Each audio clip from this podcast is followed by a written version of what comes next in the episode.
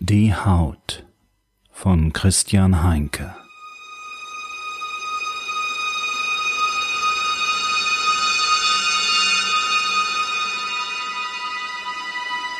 Kapitel 3 Die Haut. Abwegig. Der Schmerz hatte Catherine belogen. Als er sie in seine kalten Arme schloss, hatte er ihr versprochen, sie durch die Dunkelheit hindurch zu Danny zu führen und zu Richard. Für Catherine war das Jenseits immer ein endlos weißer Strand mit warmem Sand, klarem Wasser und Sonnenschein gewesen. Dort würden die beiden auf sie warten. Mit Richards Hilfe würde Danny eine Sandburg für sie bauen, und auf der breiten Anhöhe der Burg, zu Füßen der Mauer, würden die beiden aus Muscheln ein Willkommen zu Hause, Mom in den Sand drücken. Aber der Strand war verlassen. Sanfte Wellen umspülten ihre nackten Füße. Das Wasser war kalt. Danny? rief sie in die sandige Leere. Rich? Doch sie waren nicht da. Der Schmerz hatte gelogen. Wie schon so oft. Catherine schlug die Augen auf und erkannte die kahle Decke eines Krankenhauszimmers. Fuck. Warum war sie denn nicht einfach gestorben? Kath? fragte ein Gesicht über ihr. Andys Gesicht. Irgendwie wartete sie darauf, dass er sie anspuckte. Doch er blickte sie nur erleichtert und zugleich besorgt an. Auch in diesem Punkt schien der Schmerz gelogen zu haben. Andy. Lieber, guter Andy. Bei ihm hatte sie sich immer beschützt und sicher gefühlt. Sie hätte mit ihm wirklich glücklich werden können doch der Schmerz hatte das zu verhindern gewusst. Und jetzt war er wieder hier, bei ihr, und wieder fühlte sie sich beschützt und sicher. Hey, begrüßte Andy sie. Hey, antwortete sie. Ihr war danach etwas Dummes zu sagen. Ich sehe bestimmt furchtbar aus. Andy streichelte ihr zärtlich die Wange. Schon vergessen? Du bist ein Supermodel. Dich kann nichts entstellen. Nicht mal das? fragte sie und streckte ihm eine ihrer bandagierten Unterarme entgegen. Nicht einmal das, sagte er. Dann runzelte er die Stirn. Obwohl. Obwohl was? fragte sie. Er lächelte. Obwohl ich natürlich nicht ganz objektiv bin, was deine Schönheit angeht, Kath. Jetzt lächelte sie. Ist das so? Er nickte. Das ist schön, sagte sie und dachte, er liebt mich noch immer. Und diese Erkenntnis berührte sie seltsam. Er sah sie an. Warum hast du das getan? fragte er. Seine Stimme klang so ernst, dass Catherine ein wenig bange wurde. Typisch Andy. Er wollte den Dingen immer auf den Grund gehen. Doch was sollte sie ihm antworten? Ich schätze, ich wollte nur, dass alles vorbei ist, sagte sie. Verstehe, entgegnete er langsam und nickte wieder. Nein, Andy, sagte sie und berührte seine Wange. Du verstehst nicht. Was meinst du damit? Sie schüttelte den Kopf. Nicht jetzt. Dies ist nicht der richtige Zeitpunkt für die ganze Wahrheit, Andy. Gib mir Zeit. Und wenn du doch gestorben wärst, wie hätte ich dann diese Wahrheit erfahren? Ihre Augen füllten sich mit Tränen. Ich bin noch hier, oder nicht? fragte sie und streichelte seine Hand. Er ließ es zu und rückte näher zu ihr. Ihre Lippen berührten sich schon beinahe, als die Tür geöffnet wurde und Jamie mit einem Blumenstrauß das Zimmer betrat. Oh, entfuhr es ihr und sie wurde rot. Oh, wiederholte sie.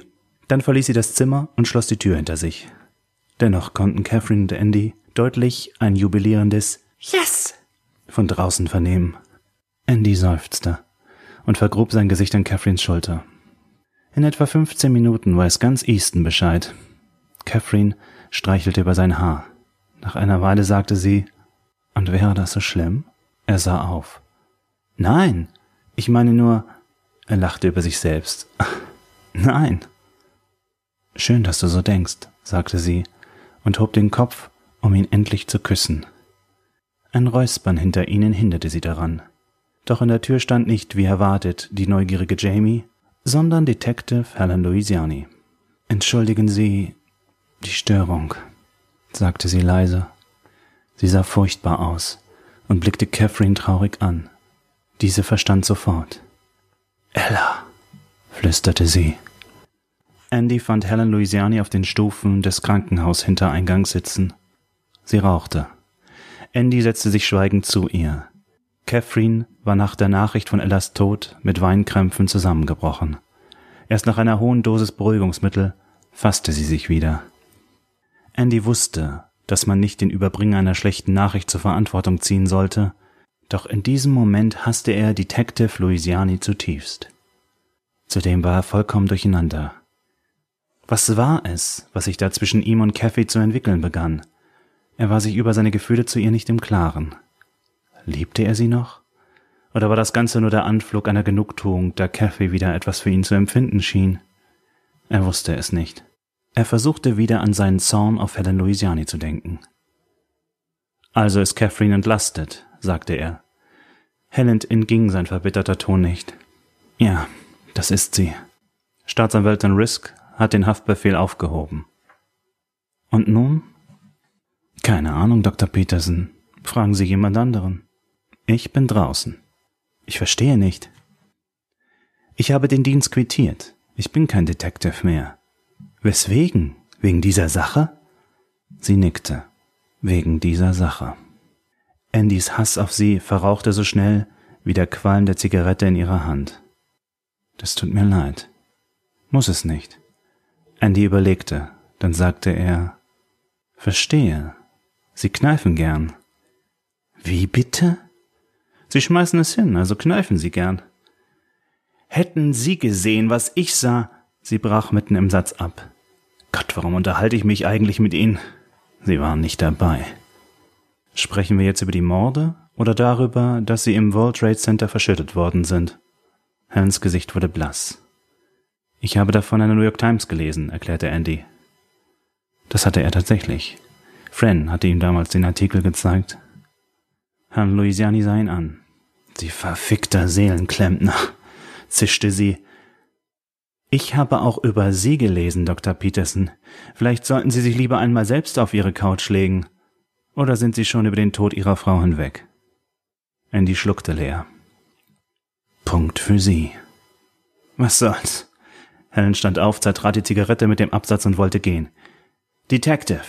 Miss Louisiani, warten Sie. Sie fuhr herum. Was? Wollen Sie mir jetzt die Sitzung berechnen? Nein, ich möchte, dass Sie mir helfen. Warum sollte ich? weil ich Sie darum bitte. Da draußen ist ein Serienkiller, auf dessen Todesliste höchstwahrscheinlich Catherine als Nächste steht. Helfen Sie mir, diesen Mistkerl zu schnappen. Ich soll Ihnen helfen? Sie schüttelte den Kopf. Es tut mir leid. Ich kann nicht. Sie wandte sich zum Gehen. Ich weiß, ich verlange eine ganze Menge, er seufzte. In Ordnung. Aber bedenken Sie, wenn Sie es schon nicht für Catherine oder für mich tun, dann tun Sie es wenigstens für sich selbst. Für mich? Ich soll es für mich tun? Ganz genau. Einen Augenblick lang glaubte Andy, dass sie seinen Vorschlag wenigstens in Erwägung ziehen würde, doch dann wurde ihr Blick wieder hart und er kannte ihre Antwort bereits, bevor sie sie aussprach. Vergessen Sie's. Sie erhob sich, ließ ihn auf der Treppe sitzen und lief davon. Der Bourbon rann in einer brennenden Schneise ihre Kehle hinab. O'Reillys Pub war die inoffizielle Dienststelle des Reviers. Nach Dienstschluss hatte Ellen hier schon oft mit ihren Kollegen die Schicht ausklingen lassen. Hier hatte sie sich auch damals in Rico verliebt. Sie schob die Schuld später dem Alkohol zu. Doch wenn sie ehrlich war, musste sie zugeben, dass sie an diesem Abend vollkommen nüchtern gewesen war, da sie am nächsten Morgen Dienst hatte. Nein, sie hatte sich im Vollbesitz ihrer geistigen Kräfte in die Affäre mit Rico Mendes gestürzt. Sie war auch nicht liebestrunken gewesen. Rico war der Richtige, der Einzige, der Wahre.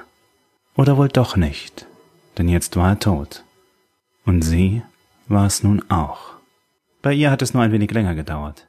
Fünf lange Jahre wandelte sie als lebende Tote durch die Welt und machte ihr und sich selbst vor, dass sie mit dem Tod von Menschen klarkommen würde.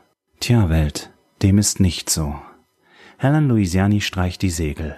Noch ein, orderte sie. Sie lallte schon ein wenig. Hand, Glas, Mund. Schluck, Schärfe, Feuerschneise. Das Leben konnte so einfach sein.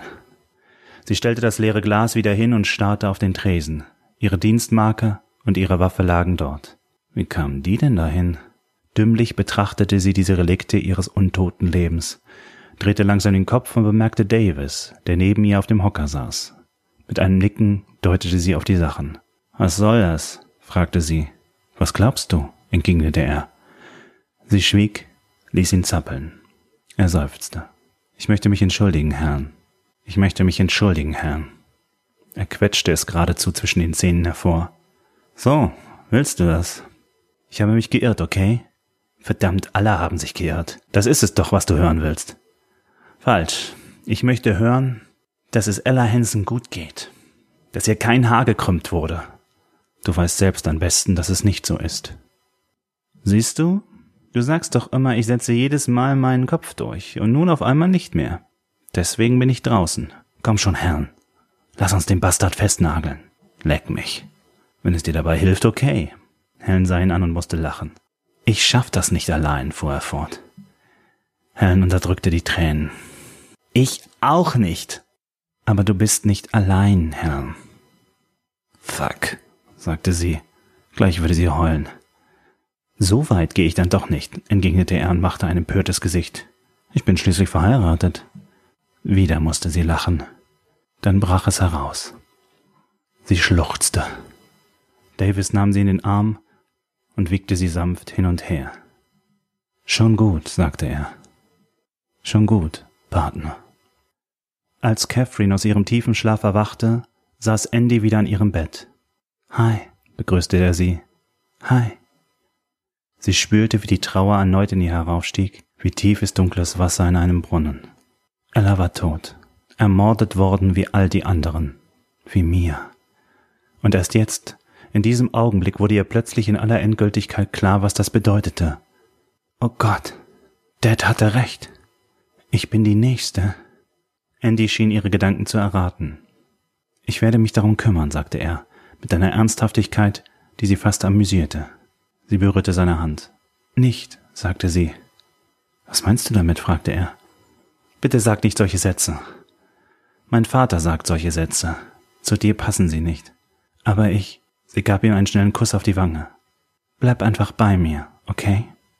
Okay. Dann küssten sie sich. Es war das erste Mal seit 17 Jahren, und eine seltsame Vertrautheit breitete sich in diesem Augenblick zwischen ihnen aus. Und obwohl er wusste, dass es sehr klischeehaft war, musste Andy an einen guten Wein denken. So schmeckte der Kuss. Wie ein guter Wein. Ihre Zungen begegneten sich und umspielten einander. Es fehlte die unbeholfene, ungestüme Hektik der Jugend, doch ansonsten war es wie früher. Für Catherine schloss sich ein Kreis. Sie war wieder dort gelandet, wo sie einmal abgehoben hatte und in die Fänge des Schmerzes geraten war. Sie genossen den Moment, und das war gut so, denn es sollte der letzte für eine ganze Zeit bleiben. Catherine erwartete, seine Hände zu spüren, doch Andy zog sich zurück. Sie öffnete wieder die Augen. Wow, sagte er leise. Sie musste kichern. Sie fühlte sich genauso aufgeregt wie damals, als sie auf der Couch ihrer Eltern rumgemacht hatten. Sie sah ihn an. Gott, ich möchte gern ein paar unanständige Dinge mit dir tun, Dr. Peterson. Aber nicht jetzt. Und nicht hier, sagte er. Also gut. Sie zögerte, bevor sie sagte, ich habe dich wirklich gern, Andy. Das glaubst du mir doch, oder? Ja, das glaube ich dir. Hast du mit der Polizistin geredet? Sie hat den Dienst quittiert. Weil sie Ella nicht retten konnte? Er nickte. Kathy schien zu überlegen. Was? fragte er. Oh Gott, rief Catherine. Was ist?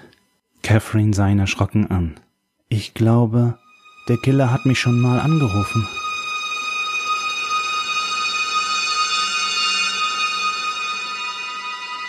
Vielen Dank fürs Zuhören. Weitere Informationen zu meinen Podcasts und Büchern finden Sie unter heinkedigital.com oder folgen Sie mir auf twitter.com slash heinkedigital oder werden Sie Fan meiner Facebook-Page.